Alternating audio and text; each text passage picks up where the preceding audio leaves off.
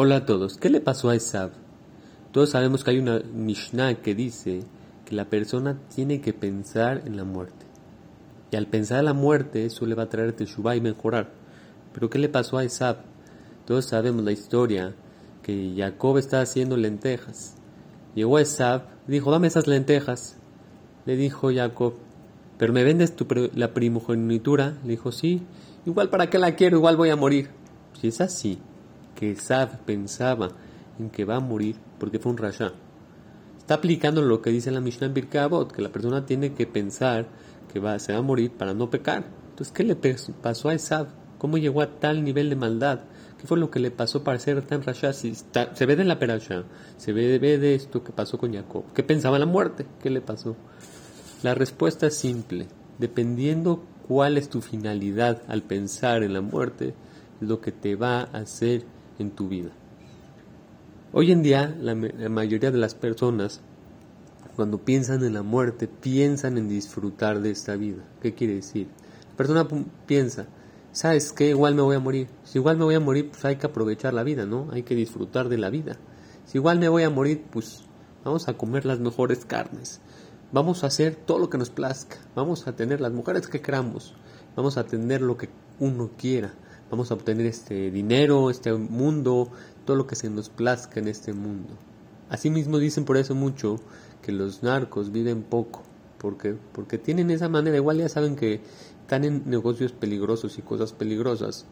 Entonces, pues, pues hacen todo lo que puedan, no les da miedo nada, porque dicen, bueno, de vivir mal toda una vida, vivo 10, 15 años de mi vida bien, ya con peligros, pero lo, poco que viví lo disfruté. Ese es un mal pensamiento. Cuando tu pensamiento de muerte es para aprovechar esta vida física solamente, eso te va a llegar a niveles muy malos, porque ya no te va a dar miedo de matar a otra persona, porque esto no me hizo bien, yo me siento tranquilo matar al otro, pues a mí no me importa lo que dijo, lo que hizo, yo me siento tranquilo así.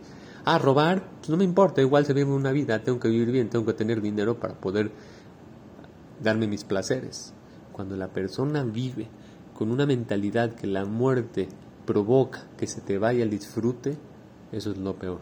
Pero en cambio lo que la Torah nos dice, piensa en la muerte para que seas mejor Yudí, para que mejores tus midot, para que pienses que hay un tiempo definitivo, un tiempo de 50, 60, 80, 100 años en los cuales tú te puedes perfeccionar como persona, en los cuales puedes dejar algo en el mundo, en los cuales solo en ese tiempo puedes apegarte a Kadosh Baruj Después, lo que hiciste es en el pago, es tu va.